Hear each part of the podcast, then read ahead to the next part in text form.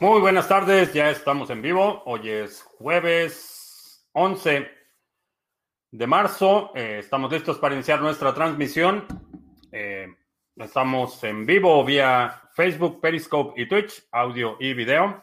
Y si es la primera vez que nos visitas, en este canal hablamos de Bitcoin, criptomonedas, activos digitales y algunos temas de política económica y geopolítica que afectan tu vida y tu patrimonio. Y a veces también hablamos de gallinas. Eh, Bitcoin se está negociando en 57.331 en este momento. Llegó a 58.130 hoy, que es 200 dólares por debajo del máximo histórico.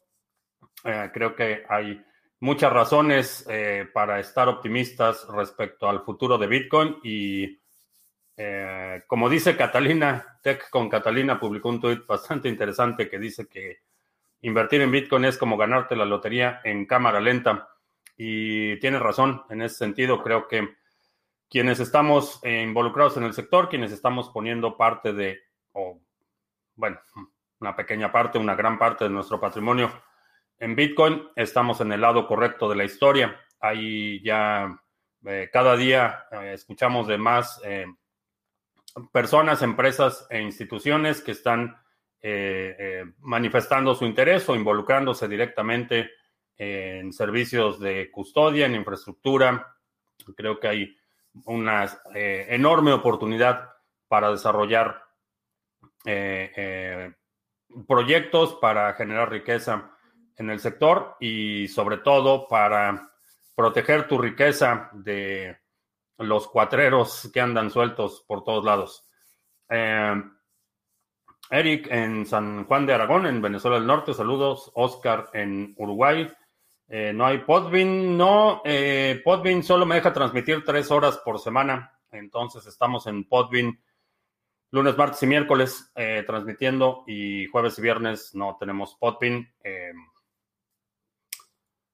esa es la situación. Está limitado a tres horas por semana.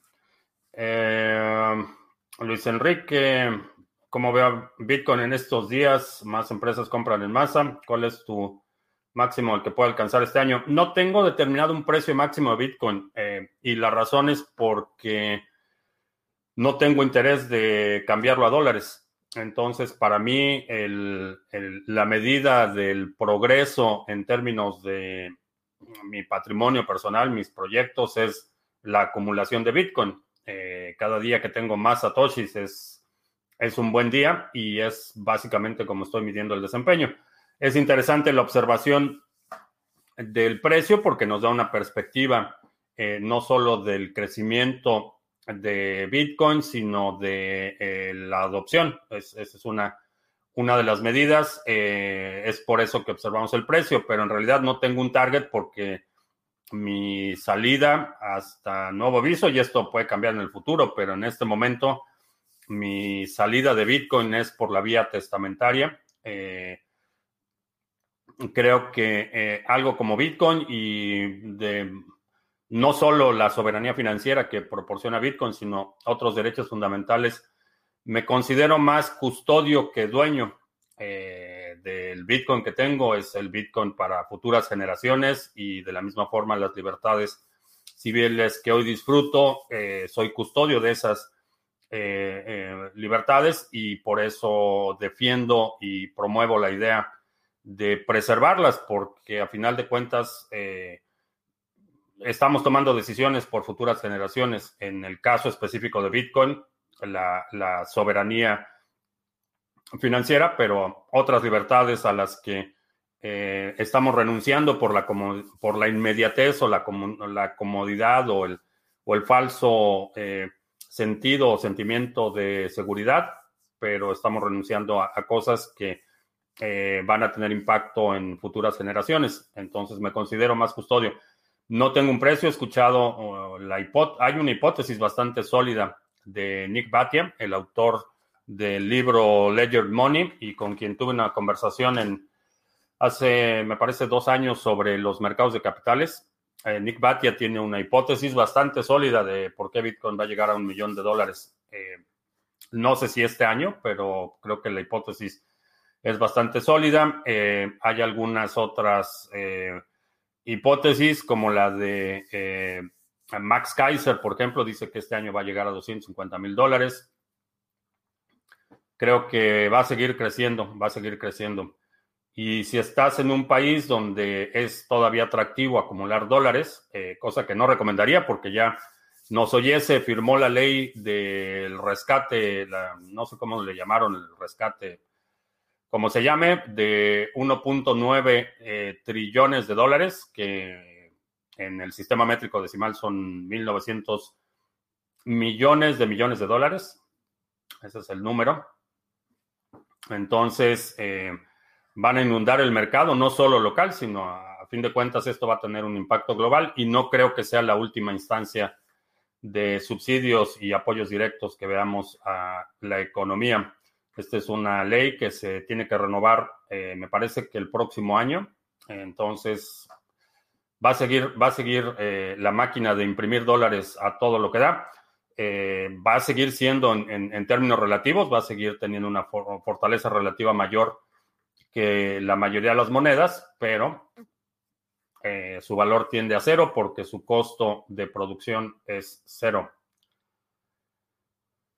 Ah, individuo digital que llegando a los 5000 lanzamos un concurso. Eh, no sé cómo van los las suscripciones. La última vez que chequé me parece que estaban en 3000 y algo.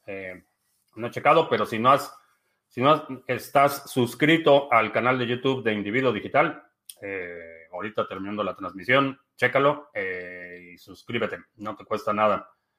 Em, Jorge, que espero que todo bien. Sí, de hecho, bueno, nota al margen, hoy fui al doctor y todo bien, todo bien. A vender un NFT de una foto digital en casi 70 millones de dólares no parece que fuera más una burbuja que los mercados de Wall Street checa el, resumen semanal del domingo, hablé de los NFTs y esa parte es la que no, no acaba de convencerme. Simplemente esa, eh, quien pagó esos 70 millones de dólares, lo que tiene es un certificado digital que dice que él es dueño de una fotografía. Eh, sin embargo, la fotografía la puedes descargar y, la puedes tener gratis. Entonces no entiendo, ah, no entiendo los fundamentales y es una de las razones por las que no, eh, no quiero involucrarme en algo que no entiendo.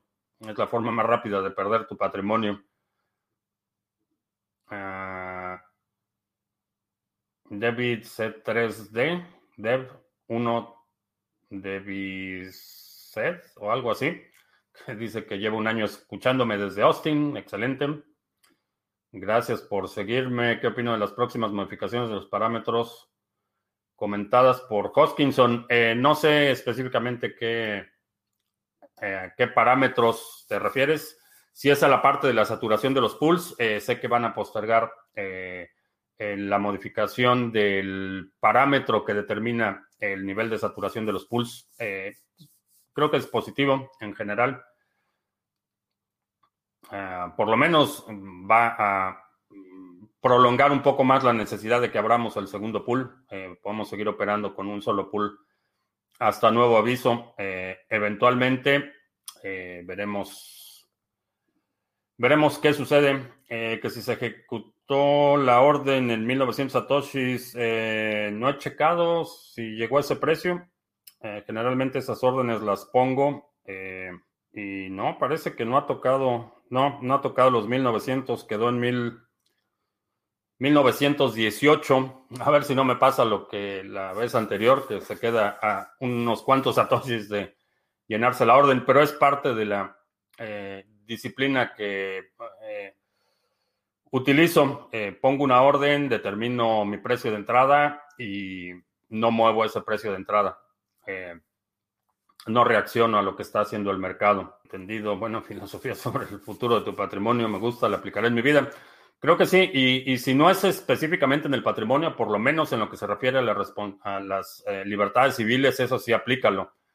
Eh, es necesario porque estamos haciendo concesiones que van a tener impacto en futuras generaciones. Estamos tomando decisiones eh, por futuras generaciones y me parece que eh, en lo que es específicamente las libertades civiles, somos custodios, no somos dueños de esas libertades y no tenemos ningún derecho ni, ni ético ni moral para renunciar a nombre de futuras generaciones.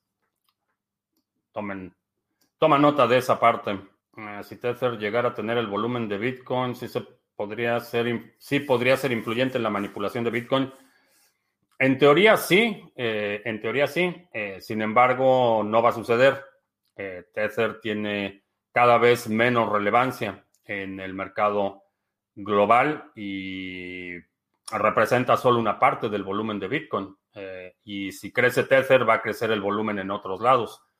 Eh, el mercado se ha desarrollado mucho en los últimos tres años y eh, si estuviéramos hablando de, por ejemplo, finales del 2016 o 2017, realmente Tether era la única opción para transferir dinero con fricción mínima, pero ahorita hay decenas de opciones, entonces cada vez la relevancia de Tether es, menor y, llama la atención que el asunto este de Tether, de la supuesta manipulación de Tether del precio, eh, solo lo vemos cuando el precio baja, nunca cuando el precio sube.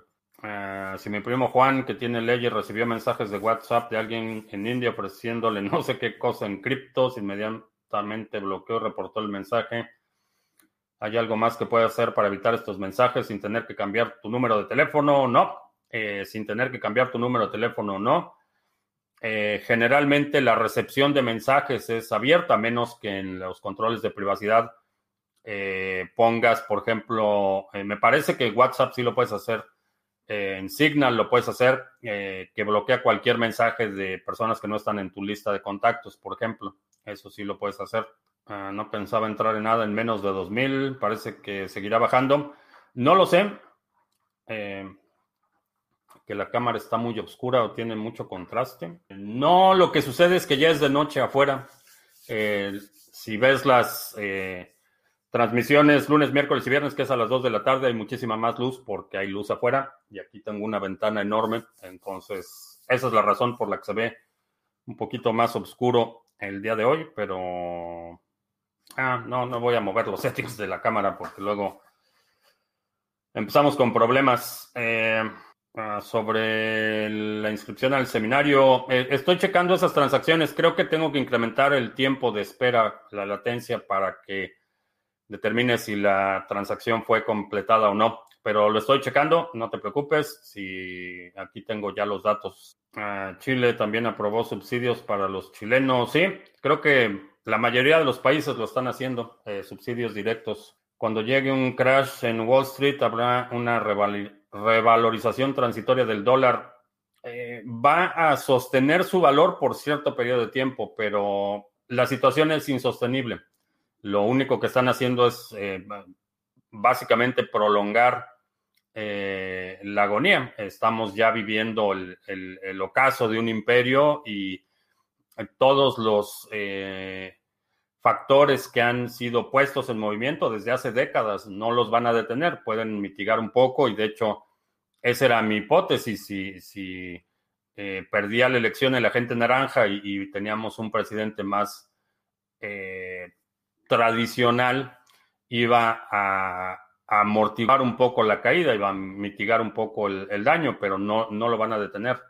Entonces, por un cierto periodo de tiempo, sí, el dólar va a tener, eh, vas a ver un, incremento no necesariamente del valor del dólar, sino de una depreciación de otros activos en relación al dólar. Eh, una depreciación más acelerada de otros activos, que no es una recuperación del poder adquisitivo del dólar. Bitcoiner que ya tiene asegurado un BTC para el futuro en otra cripto, ¿cuál te recomendaría y por qué? Si te interesa el flujo efectivo, eh, Cardano sería una buena alternativa. Es una red que está creciendo, que está eh, incrementando el volumen de transacciones, está incrementando la actividad, está haciendo mucha innovación y creo que en términos de flujo efectivo es un mecanismo en el que puedes poner eh, capital a trabajar sin el riesgo de la contraparte, que esto es bastante importante. Eh, podrías tomar, por ejemplo, una fracción de tu BTC y, prestárselo a alguien, pero bueno, eh, ahí ese alguien a quien se lo estás prestando, sea una persona o una plataforma, tiene una responsabilidad de contraparte y tú tienes ese riesgo. En el caso de proyectos como Cardano, no hay un, la contraparte, tu contraparte es la red, no es el pool. El pool no tiene ningún control de tus fondos y no puede retener tus fondos, no puede perder tus fondos o nada por el estilo. No hay tu contraparte en esa transacción es la red de Cardano. Y en ese sentido creo que minimizas, mitigas enormemente el riesgo y puedes generar eh, bastante buena ganancia en términos de apreciación del activo y aparte eh, el flujo efectivo que te va a estar dando por la delegación. Creo que sería una buena, buena adición para eh, cualquier portafolio. Eh, Omar, saludos en el sureste de México, en Borcube, en Venezuela del Norte, con mis papás arrepentidos de la cuarta de formación. Eh, sí. Alguien pagó 1200 BTC por un NFT. no sé si estamos hablando del mismo que mencionábamos al principio, pero no entiendo. Monero, ¿qué, opino de Monero? Eh, Monero es, eh, en términos de privacidad, eh, sería mi recomendación. Si hay una transacción que necesitas hacer que requiera un alto grado de privacidad, sería Monero, mi alternativa. No la consideraría mucho para fines especulativos, no esperaría retornos muy grandes en Monero, pero tener algo de Monero siempre es buena idea. Eh, León Cirilo en Máncora, Perú. Saludos. Jorge, que llegó a 19-19. En donde tengo puesta la orden, llegó a 19-18. Eh, Cardano. Ah, si compro diferentes cantidades de una moneda en diferentes momentos a diferentes precios, ¿cómo puedo calcular el precio del que llevo acumulado? Eh, básicamente es un promedio. Sumas eh, sumas el monto de todas las compras y después lo divides entre el número de compras y eso te va a dar el precio promedio. O puedes eh, dividirlo, el total que te gastaste, lo divides entre el total de monedas que compraste y eso te va a dar el precio promedio. Uh, staking rewards and waves con un porcentaje muy alto de rendimiento, más del 400% anual. ¿Es real esta rentabilidad? Eh, no. Si es en, el, en un pool de delegación de Waves, no, no es real. Puede ser un proyecto eh, eh, nativo creado en Waves, pero no es el proyecto de Waves. Ah, he visto que las rentabilidades, por ejemplo, de eh, algunos stablecoins basados en Waves son bastante altas. Sin embargo, algo que me causa un poco de ruido con esas, aunque por ejemplo el neutrino, que es el, el, stablecoin algorítmico de Waves, te da un retorno bastante decente. El problema es que tiene paridad con el dólar y entonces no puedes esperar una apreciación enorme. En esos casos, lo que te está generando son una, una rentabilidad, pero es en dólares. Entonces, si una moneda algorítmica tiene un valor de eh, un dólar, está vinculada al valor del dólar, que no vas a eh, no vas a ver una instancia en que esa moneda tenga un valor de 1.2 dólares, por ejemplo. Entonces, sí, te ofrece un retorno bastante bueno en términos de dólares, pero en términos de potencial de apreciación de ese activo, eh, está limitado algorítmicamente por su propia naturaleza. Entonces, eh, si, vas a hacer, si vas a hacer staking de algo, en mi opinión, tiene más sentido, para mí tiene más sentido hacerlo eh, con una moneda en la que la moneda misma se pueda apreciar. Ah, vamos a ver. Ah, Diego, que hoy recibió su primer rewards en el pool de Sarga. Eh, ¿Cuáles son las expectativas mínimas y máximas para el rendimiento anual del pool? Eh, considera 4, entre el 4 y el 5%. Ese es el rango sobre el que estamos operando. ¿Es necesario pagar comisiones para mover USDT? Eh, sí. Sí, pagas comisiones. Eh, depende de en qué red lo estés moviendo, porque USDT puede funcionar en, en OVNI, puede funcionar en Ethereum, puede funcionar en... Me parece que también tienen uno en Tron. Entonces, depende en qué red lo estés moviendo, eh, la comisión va a variar. Eh, si lo tratas de mover en Ethereum, prepárate para un... para que te sangren en la transacción. Alberto de Barcelona eh, ¿Qué pienso de BAT?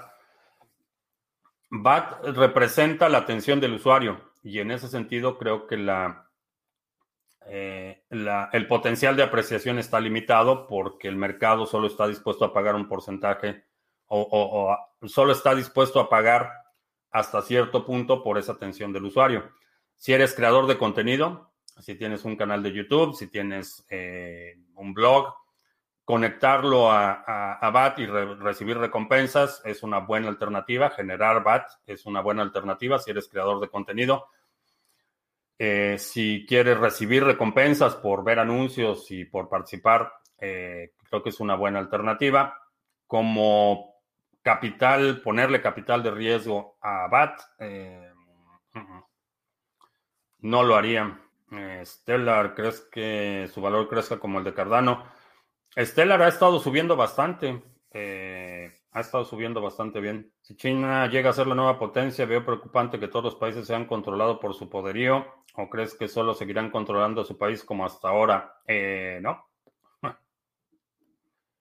No, las eh, ambiciones expansionistas de China están claras y, tienen su proyecto a largo plazo de restablecer la ruta de la seda y controlar el comercio internacional. Eh, aun cuando no estamos hablando de una ocupación militar eh, como lo hicieron con eh, países satélites, por ejemplo, específicamente la parte de el Tíbet y Nepal y mm, buena parte de Mongolia, aunque no estamos hablando de una ocupación militar de ese tipo, es una ocupación económica, están controlando eh, puertos comerciales, están financiando infraestructura en muchos países que obviamente les da, mm, aunque no control directo, un enorme grado de influencia sobre las decisiones eh, de esos recursos. Entonces, no, sus ambiciones expansionistas no se van a detener. Eh, se ducha que se ve bien la imagen. ¿Será porque me peiné y me rasuré? El airdrop de NEM. si es el eh, de NEM, me parece que es ese que, es el 1% del staking o del holding que tienes. Eh, si te tienes que registrar y tienes que proporcionar datos y esas cosas, eh, me abstendría, pero si va a ser directamente a tu cartera, no le veo problema. Venezuela la Vieja, conoces el proyecto Wonkly, tiene una comunidad de 16 mil personas. no, los subsidios directos son dinero helicóptero, sí, eh, son ah, básicamente te van a te van a depositar dinero en tu cuenta, es básicamente cómo funciona. Hmm. Nos oyes, es una vergüenza, está 100%, perdido en la estratosfera, olvida el hilo de sus conversaciones. Eh, me llama la atención el, comentario. Digo, no sé, eh, ya está en una edad de que en mi opinión, no debería haberse postulado. Eh, y parece, parece que eh, a mucha gente le está causando eh, mm, mucha preocupación su estado mental. Y a lo mejor algo hay de eso, no, no tengo ninguna evidencia directa de que ese sea el caso. Sin embargo, llama la atención que aún con la supuesta, y repito, supuesta, no tengo ninguna evidencia de que ese sea el caso, de la supuesta demencia senil que tiene, eh, sigue siendo más popular que la gente naranja. Entonces, y hay gente que está preocupada que no es él el que está tomando las decisiones, sino que son otras personas, eh, los, eh, que su gabinete es realmente quien está tomando las decisiones. Y realmente no me, no me incomoda demasiado que gente competente esté tomando decisiones. Y, pero sí llama la atención que aún con demencia senil es más popular que, el, que la gente naranja. Uh, Juanse, que hace tiempo que no coincidía con los directos. Bienvenido, qué bueno que estás por aquí. Ah, ¿Podrías ahondar un poco de por qué por un periodo de tiempo se depreciarán algunos activos frente al dólar antes de ver los efectos más fuertes de la devaluación? Ah, lo que va a suceder es que eh, la gente va a perder hasta la camiseta en la bolsa de valores, va a tener que empezar a rematar activos y lo que hoy puedes comprar con mil dólares eh, cuando hay mucha gente tratando de vender, eh, lo vas a poder comprar por 500 o, 400.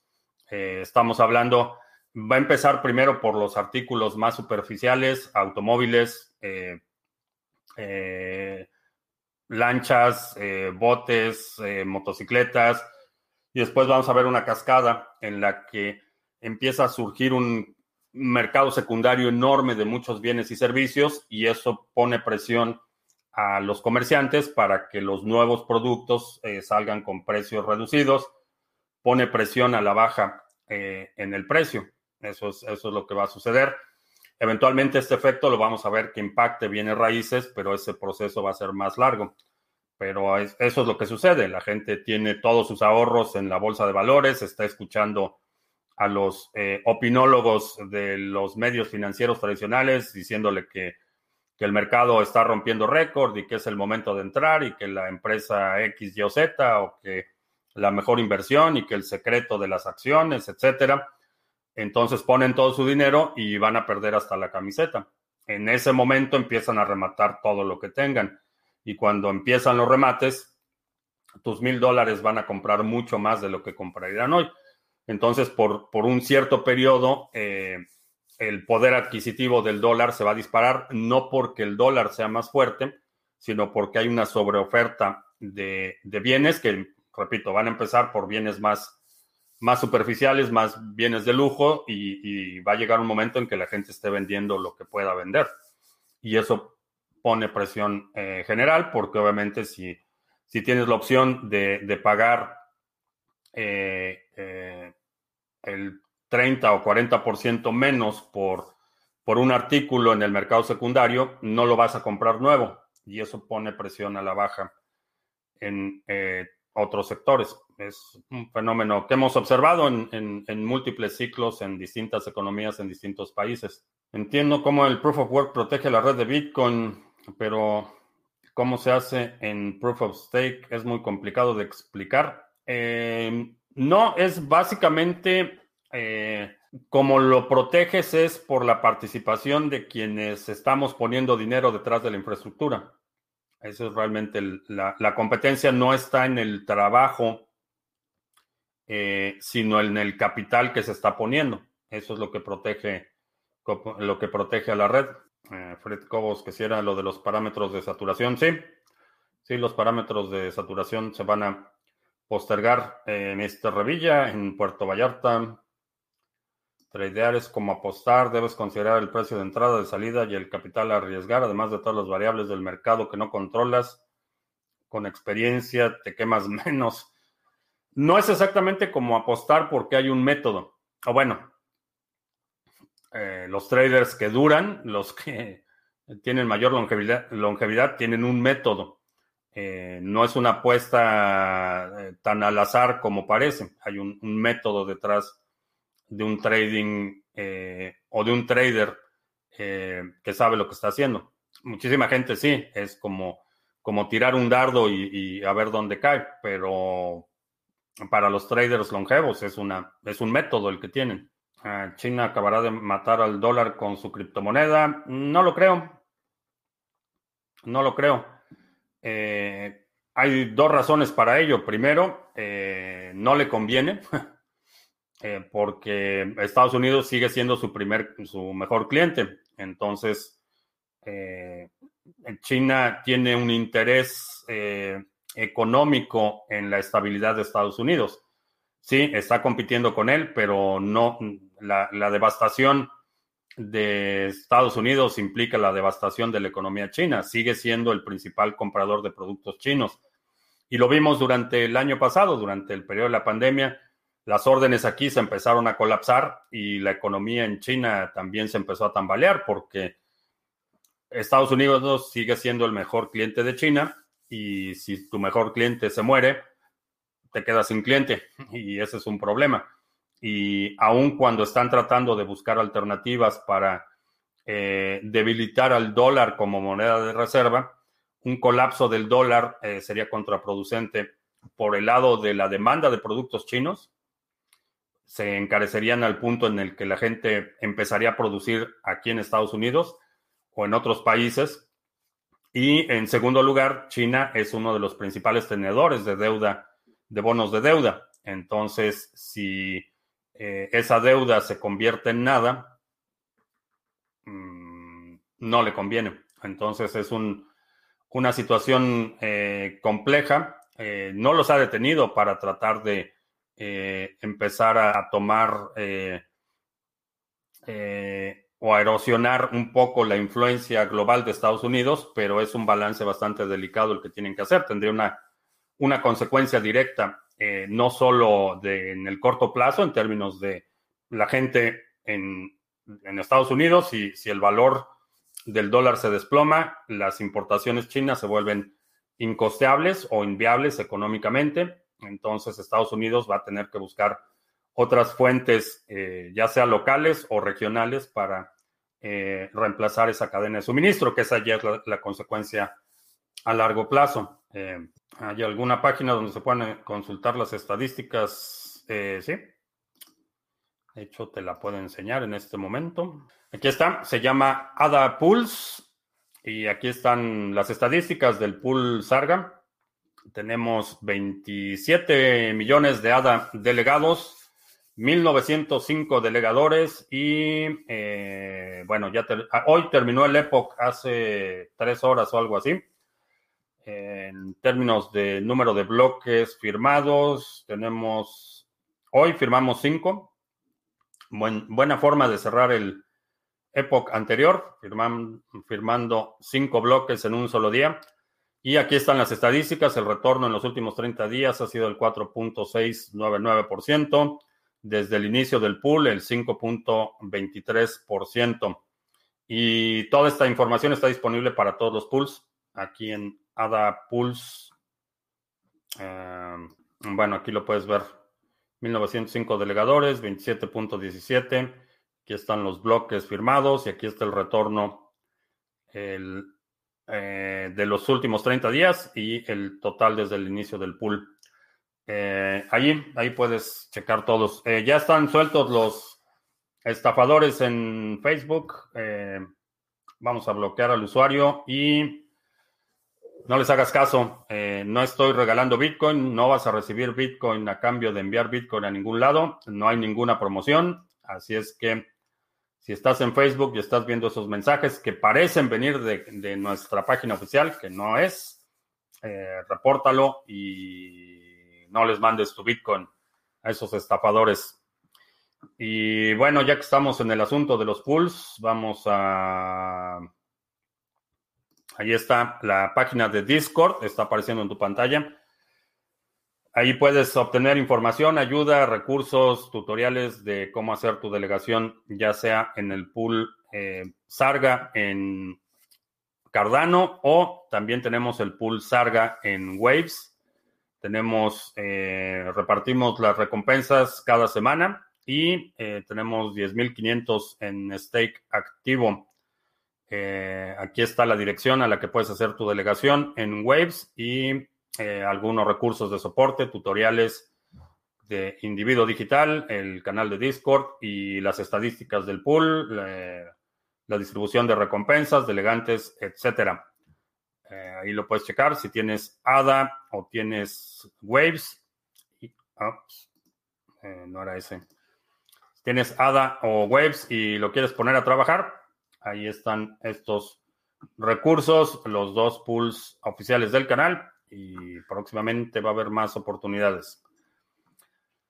Intercambios cripto a cripto con comisiones bastante competitivas, proyecto que tenemos en colaboración con CoinSwitch. Lo puedes utilizar de forma anónima cuando es cripto a cripto o en algunos países te permite utilizar tarjetas de crédito débito. Si seleccionas esa opción, asume que la transacción va a estar vinculada a tu identidad. Eh, no va a ser privada, pero es una buena forma de hacer compras eh, de corto plazo. Si vas a, aprovechar oportunidades de corto plazo, si vas a, eh, por ejemplo, hacer compras promediadas, puede ser una buena alternativa. Y no te pierdas el 20 de marzo, 11.30 de la mañana, hora del centro, vamos a tener nuestro seminario en qué criptomonedas invertir. En este seminario te voy a enseñar las categorías de proyectos qué metodología utilizo para determinar en qué invierto y en qué no, eh, cómo se documenta esta metodología, cuáles son las fuentes de información que utilizamos, cómo hacemos la evaluación y eh, cómo determinamos el precio de entrada para cada una de las inversiones que hacemos. Es la metodología completa. Tienes acceso a la grabación, tienes acceso a la sesión en vivo y a los checklists y materiales y todo lo que vamos a proporcionar durante el seminario eh, está con descuento hasta el próximo domingo, el 30% de descuento, es un seminario nuevo. Si quieres participar, todavía estás a tiempo para registrarte y aprovechar el 30% de descuento en tu registro. Y ya, esos son, los anuncios. Ah, si llegado el caso Yoroi deja de funcionar por X motivo, ¿dónde puedo meter las 15 palabras para recuperar los hadas? Eh, eh, lo puedes utilizar en Adalite, en Dedalus y eh, en Exodus. En Exodus puedes hacer el barrido de esa cartera. Eh, son las que me vienen a la mente en este momento. El gobierno está dando airdrops a las cuentas de las personas. Eh, sí. Wonkly es una estafa, dice Gio. Cuidado con Santos, el responsable. No sé quién sea Wonkly ni quién sea Santos, pero ahí está. ¿Con qué es más práctico tallar el acero inoxidable para las llaves privadas? Eh, si tienes una herramienta rotatoria, esa es una alternativa. Si no, con los punzones, no sé dónde quedaron, pero con los punzones con los que se marcan las llaves, con eso lo puedes hacer. Si un NFT es vendido y la cadena en la cual fue vendido produce un hard fork y la nueva cadena se vuelve dominante, ¿sobre cuál cadena residirá el verdadero derecho de propiedad? Es una excelente pregunta la cual no he encontrado respuesta satisfactoria, no solo en hard forks, sino, por ejemplo, emisiones múltiples. Eh, yo puedo tomar la imagen de un NFT y registrarlo en 10 cadenas, por ejemplo. Entonces, ¿quién es el verdadero dueño? No lo sé. Pero sí, efectivamente, si hay una bifurcación, vas a tener dos copias de esa misma eh, certificado o de ese mismo NFT. Ah, la inscripción de datos en Binance es de mucho riesgo a futuro. Eh, no sé si es pregunta o afirmación, pero diría que sí. Ah, que si estás en vivo en PICD. Eh, no. No, eh, estábamos transmitiendo en TreeSpeak, pero hubo muchos problemas con la implementación. No he checado recientemente si ya está habilitado. estamos esperando ya la fase de pruebas para Library. Library va a habilitar las transmisiones en vivo. Eh, sí. Eh, Francisco dice, mensaje para Mr. Revilla, que ya se baje de la hamaca. la vida que se da a Mr. Revilla. ¿Hay alguna ventaja de tener el nodo de Bitcoin Core y usar un conjoin? Principalmente la privacidad. Con el nodo de Bitcoin tienes control no solo de, tus transacciones, sino tienes eh, forma de verificar independientemente de que las transacciones son legítimas. Eh, no tienes que estar propagando tu dirección IP. Eh, es una ventaja. Y usar un conjoin, sí, tiene ventajas porque al mezclar los inputs estás desvinculando la historia del Bitcoin con el futuro del Bitcoin que tienes. Mike Maloney, pro Bitcoin y pro oro, pronosticó el dinero helicóptero hace más de una década. Pareció un delirio, sin embargo, aquí estamos. No es, no es un evento nuevo. Eh, a diferencia de lo que mucha gente cree, no es, eh, no es algo que no tenga precedentes en la historia. Ha habido, ha habido otros momentos en la historia que esto ha sucedido. Ah, Rafael, desde Venezuela, después de muchos meses sin internet, por fin puedo entrar a un directo. Excelente que, lo, que me estuvo siguiendo por iBox, eh. Eh, ¿De qué app lee los comentarios? Eh, StreamYard es lo que utilizo para el live stream y tiene un agregado de todos los comentarios, eh, como el tuyo, que está en Facebook o en Periscope o Twitch. Me los pone aquí todos agregados. Mm, ¿Te informa alguna alarma de cuando se hace un nuevo aporte al Sarga de Cardano? No.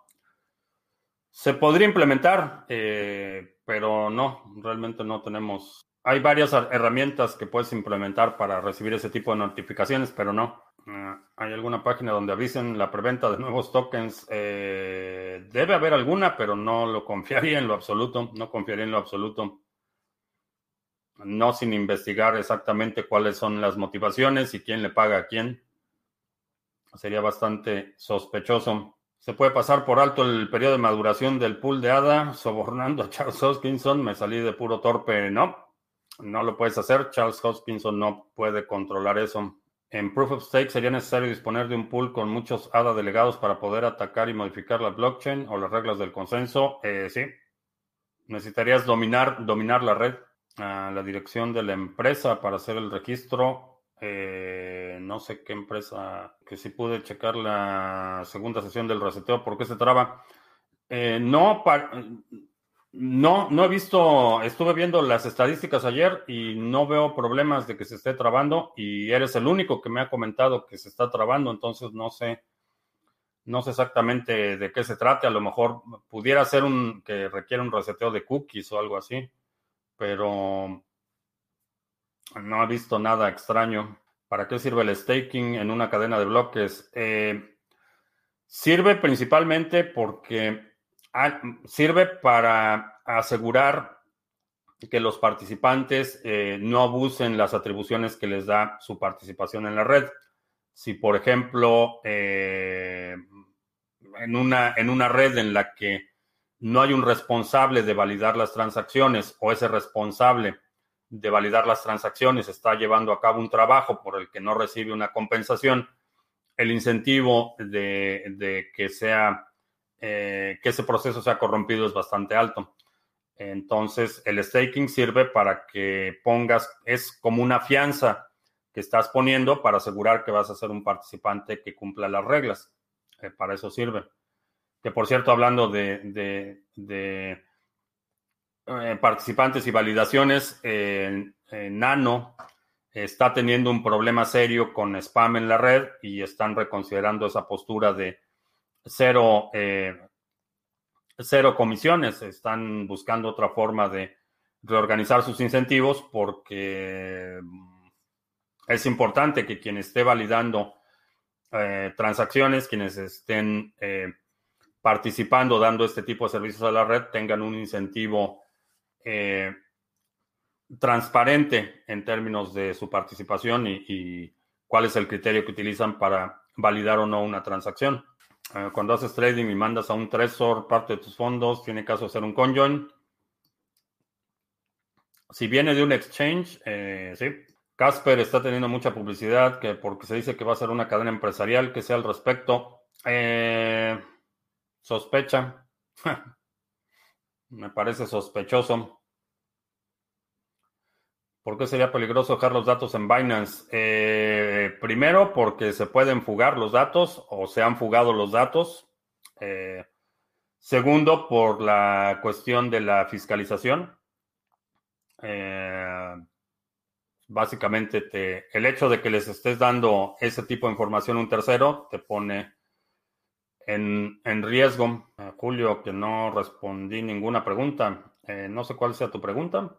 Ah, una duda, para sacar BTC de una cuenta con KYC en Binance, ¿se puede pasar a otra cuenta sin KYC en Binance y de ahí pasar a una wallet con Conjoin? Sí. Si descargo un nodo, desde mi nodo puedo ver mis satoshis que tengo en otra cartera. ¿Cómo podría hacerlo? Eh, tienes... Depende de qué cliente estás utilizando, pero lo puedes hacer con línea de comando o casi todos los nodos, las implementaciones del nodo tienen un modo de explorador que funciona localmente. Que library sea proof of work no atenta para que una emisión en vivo sea eficiente. Eh, no porque lo puedes, eh, no tiene, la transmisión en vivo no tiene que estar en la cadena de bloques. La transmisión en vivo puede ser un stream eh, RTPM, R, RMTP puede ser un, cualquier tipo de stream en tiempo real y no tiene que estar necesariamente vinculado a la cadena. La cadena, en, en el layer de la cadena, puedes mantener el aspecto transaccional de la transmisión y la transmisión en sí puede viajar en otro, en otro layer. Es más, eh, la fricción está más del lado del transcoding y la infraestructura. Mi primo puso a trabajar unos satoshis, satoshis en Lend, más precisamente .72 y por día le paga .000170. ¿Está bien? Las órdenes de trailing stop ah, dependen de si el broker la ofrece, ¿sí? Debiera más gente siempre que pongas en cripto. Ah, Ripple como una moneda de flujo. Eh, no. no, Ripple va a seguir, vas a seguir sufriendo los dumps mensuales. ¿Por qué puede ser que más de un mes de cancelado el staking o baking de Tesos? Aún no me llegan las recompensas cada tres días. Aún me llegan las recompensas cada tres días. Ah, no sé, habría que checar la dirección, pero parece que no cancelaste, eh, no cancelaste la delegación. En, Tesos eh, hay dos tipos de direcciones, la dirección de delegación y la dirección normal. Antes de hacer la delegación al Baker, tienes que transferirlo a una dirección de delegación. Si no lo has movido de esa dirección de delegación, eh, realmente no has cancelado el staking. Sospecho que eso fue lo que pasó. ¿Qué pienso de los proyectos de realidad virtual como Decentraland o Sandbox? Es una exploración interesante. Eh, no le pondría a lo mejor demasiado dinero. La parte de Decentraland eh, nunca me ha acabado de convencer, pero es una experimentación interesante. No le pondría demasiado dinero a ellos en lo personal. Sobre Nano que permite un millón de transacciones por minuto. El, el hecho de que soporte muchas transacciones por minuto es bueno, pero no es un atributo que diría eh, imprescindible. Es, puede, puede en un determinado momento ser una ventaja, pero no es algo que determinaría, por ejemplo, si invierto o no en un proyecto. Tener una capacidad superior de transacciones es, es una ventaja, pero no es una ventaja eh, sostenible en el largo plazo. No solo que cancelé la delegación, sino que vendí mis tesos. A lo mejor es problema con el Baker, que no ha registrado esa retirada. ¿Cómo va la vacunación? Bastante rápido, van bastante rápido con la vacunación. No he estado siguiendo mucho los números de los nuevos casos, pero la vacunación va, va bastante rápido. Ah, si un pool de minería está saturado y deposito esas monedas, esas monedas se quedan sin ser delegadas, ¿o qué sucede en este caso? Eh, depende del protocolo. En algunos casos, el nivel de saturación solo significa que, ya no te ofrece ninguna ventaja adicional. Eh, opera normalmente, sigues recibiendo las recompensas, eh, no tienes una penalización directa, simplemente ya no, ya no tienes ninguna ventaja por tener más, más stake. En otros casos, sí, una sobre sobre delegación eh, pudiera tener alguna penalización. Ah, las recompensas en nada hay que delegarlas o se hace automáticamente. La delegación en nada es por dirección. Mientras tu dirección esté delegada, eh, automáticamente se delega todo. Si pulso el botón de copy que traen las wallets para pasar las keys a portapapeles es igual que usar control C para copiar las adres. Si es así, las técnicas de cripto clipboard hijacking tendrían el mismo efecto, ¿sí? Sí, así es. La forma de mitigar ese riesgo es que verifiques dos veces todo lo que copias y pegas, eh, particularmente en cualquier transacción de Bitcoin. Eh, por lo menos yo tengo el hábito de revisar dos o tres veces la dirección a la que estoy enviando. Esa es una buena forma de hacerlo. La otra, como previenes ese tipo de instancias, es utilizando una eh, cartera en hardware que te hace que compares o que verifiques en el dispositivo que la dirección de envío es la correcta. ¿Qué portafolio y estrategia recomiendo? Eh, depende mucho de cuáles son tus objetivos. Hay hay muchísimas buenas ideas que para mí no funcionan o que para mí no tiene sentido aplicar. Y sé que hay mucha gente que está ganando mucho dinero con proyectos en los que yo no tengo ninguna participación. Depende de qué es lo que quieres hacer, depende de cuál es tu situación personal. Por ejemplo, hablando de, de una estrategia general de inversión, depende muchísimo si, por ejemplo, eres soltero y apenas estás empezando tu carrera laboral, o si tienes hijos pequeños, o si estás casado, o si ya estás muy cerca de la jubilación, o si eres de una familia pequeña, o si tienes cuatro ex esposas que mantener, etcétera. Todo eso va a impactar eh, los parámetros en los que operas y obviamente tu, tu estrategia de inversión. Para el punto en el que estoy en mi vida, por ejemplo, lo que hago funciona bien, pero si estuviera eh, empezando, por ejemplo, con hijos pequeños, la estrategia sería totalmente diferente a lo que estoy haciendo hoy. ¿Por qué no te gusta el sistema de el ecosistema de Polkadot? Tiene proyectos muy interesantes que ves que nosotros no vemos. Eh, no es ninguna magia, no es ningún secreto, ya lo había, lo he mencionado en muchas ocasiones, cada vez que sale el tema Polkadot. El creador de Polkadot es el mismo creador del cliente Parity de Ethereum y es un marranero ese cliente de Ethereum.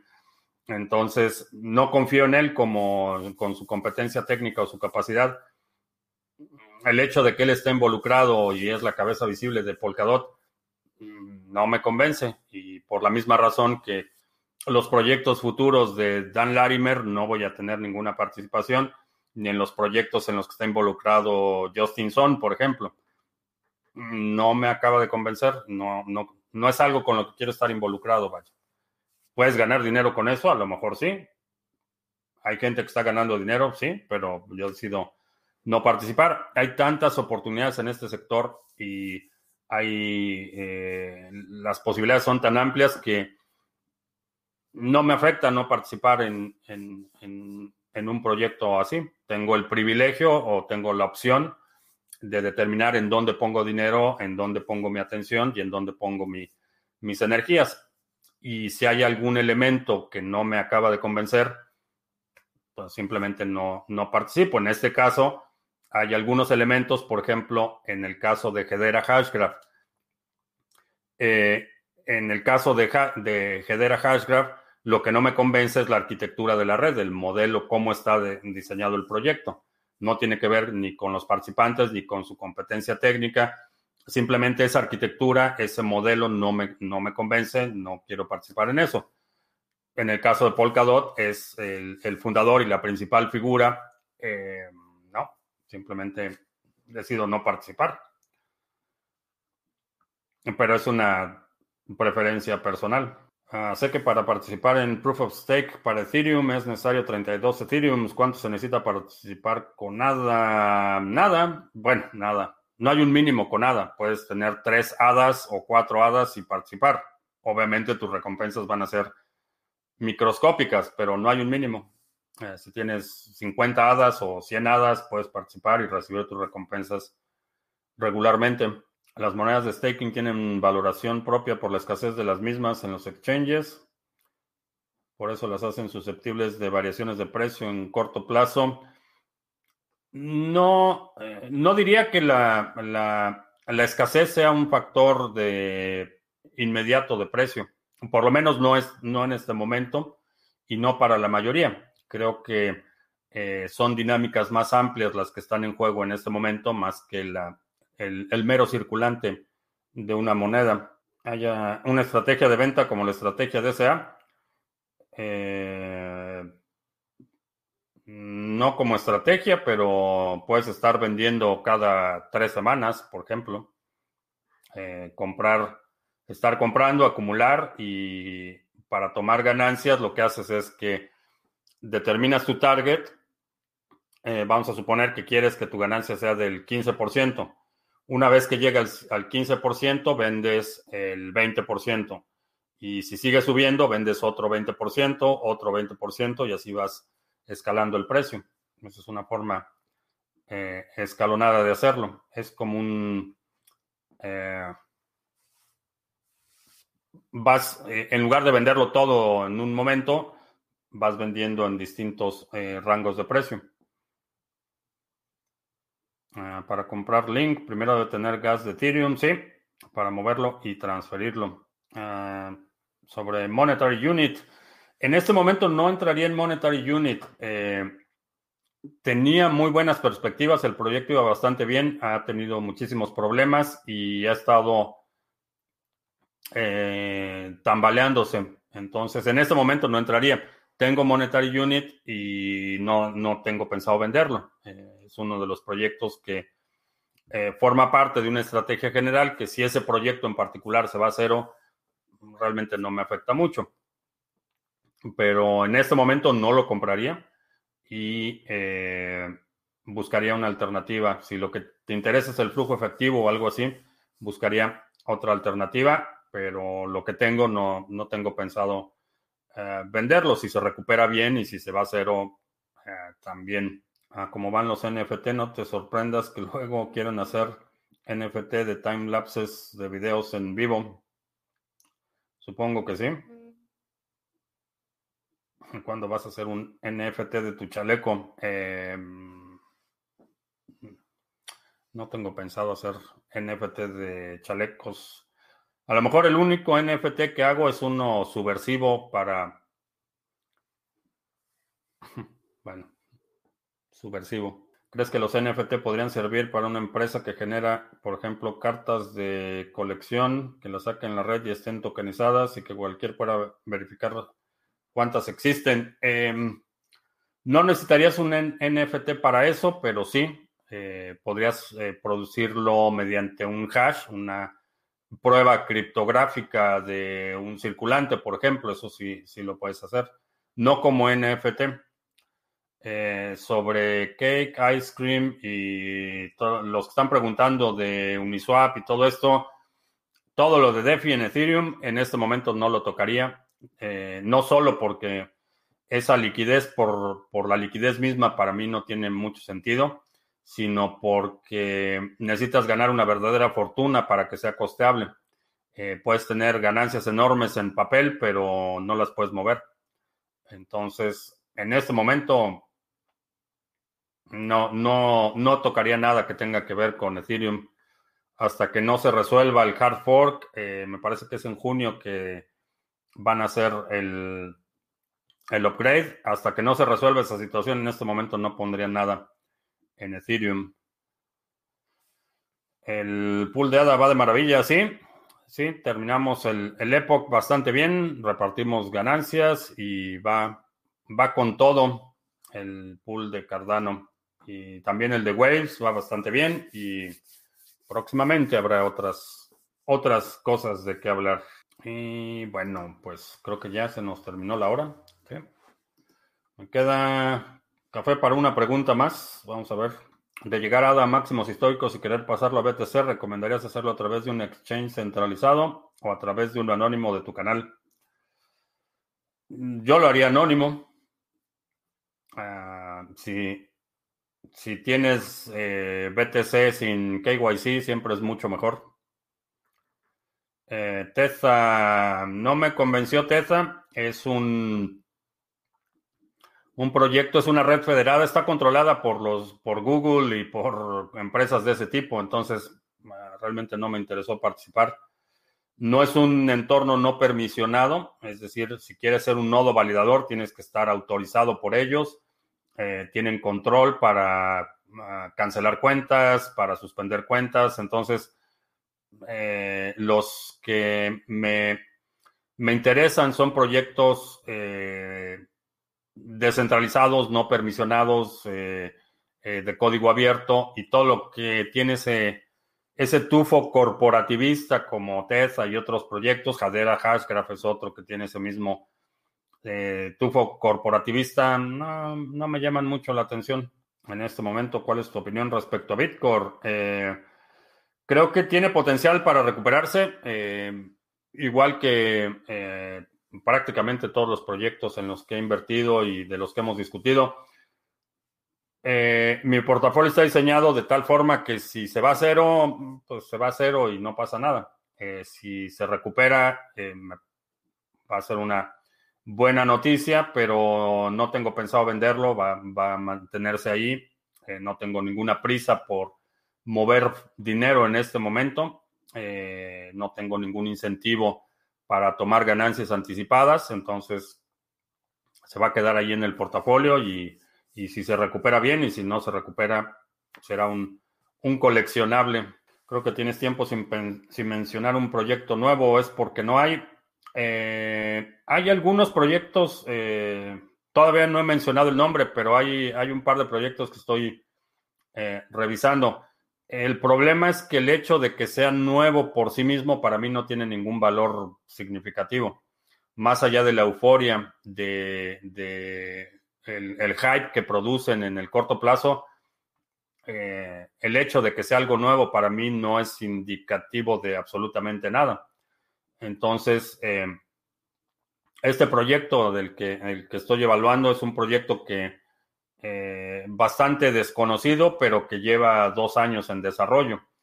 Entonces, eh, sé que, y, esto es algo que, bueno, aprovecho para comentarlo, sé que si, si en este canal te diera todos los días una lista de la moneda del día y este canal tendría 100 mil suscriptores. Este, si, si estuviera dando la fórmula eh, para ganar dinero rápido sin hacer nada, este, este canal tendría eh, cientos de miles de suscriptores, pero no es el propósito. Eh, el hecho de que sea algo nuevo y de que todo el mundo está hablando en las redes sociales y, ves que se está disparando el precio y todo esto, todo este hype, para mí no, no genera ningún valor a largo plazo. sí, las ganancias pueden ser interesantes, pero, pero no es el tipo de proyectos en el que me quiero involucrar.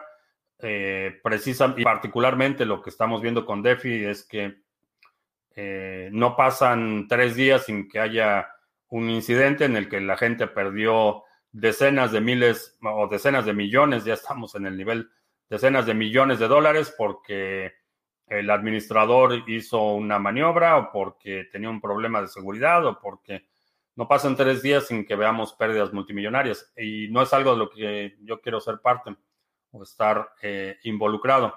Por eso eh, los proyectos de los que hablamos, discutimos, son proyectos eh, que estamos pensando a más largo plazo, proyectos que en mi opinión son mucho más sólidos, mucho más sostenibles, proyectos a los, alrededor de los cuales puedes planear una estrategia mucho más sólida que simplemente las ganancias inmediatas de corto plazo, que no es algo que puedes replicar. Y esto es algo que mucha gente no, eh, parece no percibir. Vamos a suponer que hoy compras un token X, Y o Z y el precio se dispara y lo vendes y ganaste un montón de dinero. No es un fenómeno que pueda replicar. Eh, si tienes una estrategia sólida con un proyecto mucho más consolidado, no solo puedes replicar los resultados, sino que los puedes escalar. Y eso es lo que me interesa y eso es lo que comparto en el canal. y a lo mejor por eso no llegamos a los cientos de miles de suscriptores, pero, pero esa es la perspectiva. Eh, en lugar de, tener esa eh, ganancia inmediata por algo que está de moda y que va a desaparecer, prefiero establecer una plataforma que te permita no solo, por ejemplo, planear a largo plazo, sino que sea algo que puedas replicar, que puedas ir escalando eh, continuamente y no que sean estos golpes de suerte que, ganas un dineral, pero después en los siguientes 10 pierdes hasta la camiseta. Eso lo veo con demasiada frecuencia. Ah, ¿Llegará ADA a 3.000 satoshis en este ciclo? Creo que sí. Creo que sí. Que los mineros de Ethereum van a en abrir una prueba de estrés del 51%. Eso podría depreciar la moneda. Creo que sí. Creo que sí. Mi hipótesis es que va a haber una rebelión de mineros y va a haber una bifurcación. Eh, bien, pues con eso terminamos. Te recuerdo que estamos en vivo lunes, miércoles y viernes, 2 de la tarde, martes y jueves, 7 de la noche, hora del centro de Estados Unidos. Eh, los domingos publicamos nuestro resumen semanal con un... Eh, si hay algún segmento de la transmisión de hoy que quiera sugerir para este resumen semanal, que también incluye la participación. Espero que Juan se esté de regreso ya este fin de semana y también un un pequeño tutorial con individuo digital. Eh, si hay algún segmento que quiera sugerir para este resumen, deja un comentario aquí abajo con la marca de tiempo para considerarlo. Y eh, no se te olvide, si, eres parte del grupo La Estrategia 2020, este sábado, 11.30 de la mañana, hora del centro, nos vemos para la sesión. Y eh, también ya está el descuento eh, que termina el domingo para el seminario de en qué criptos invertir. Y creo que ya, por mi parte es todo. Gracias y hasta la próxima.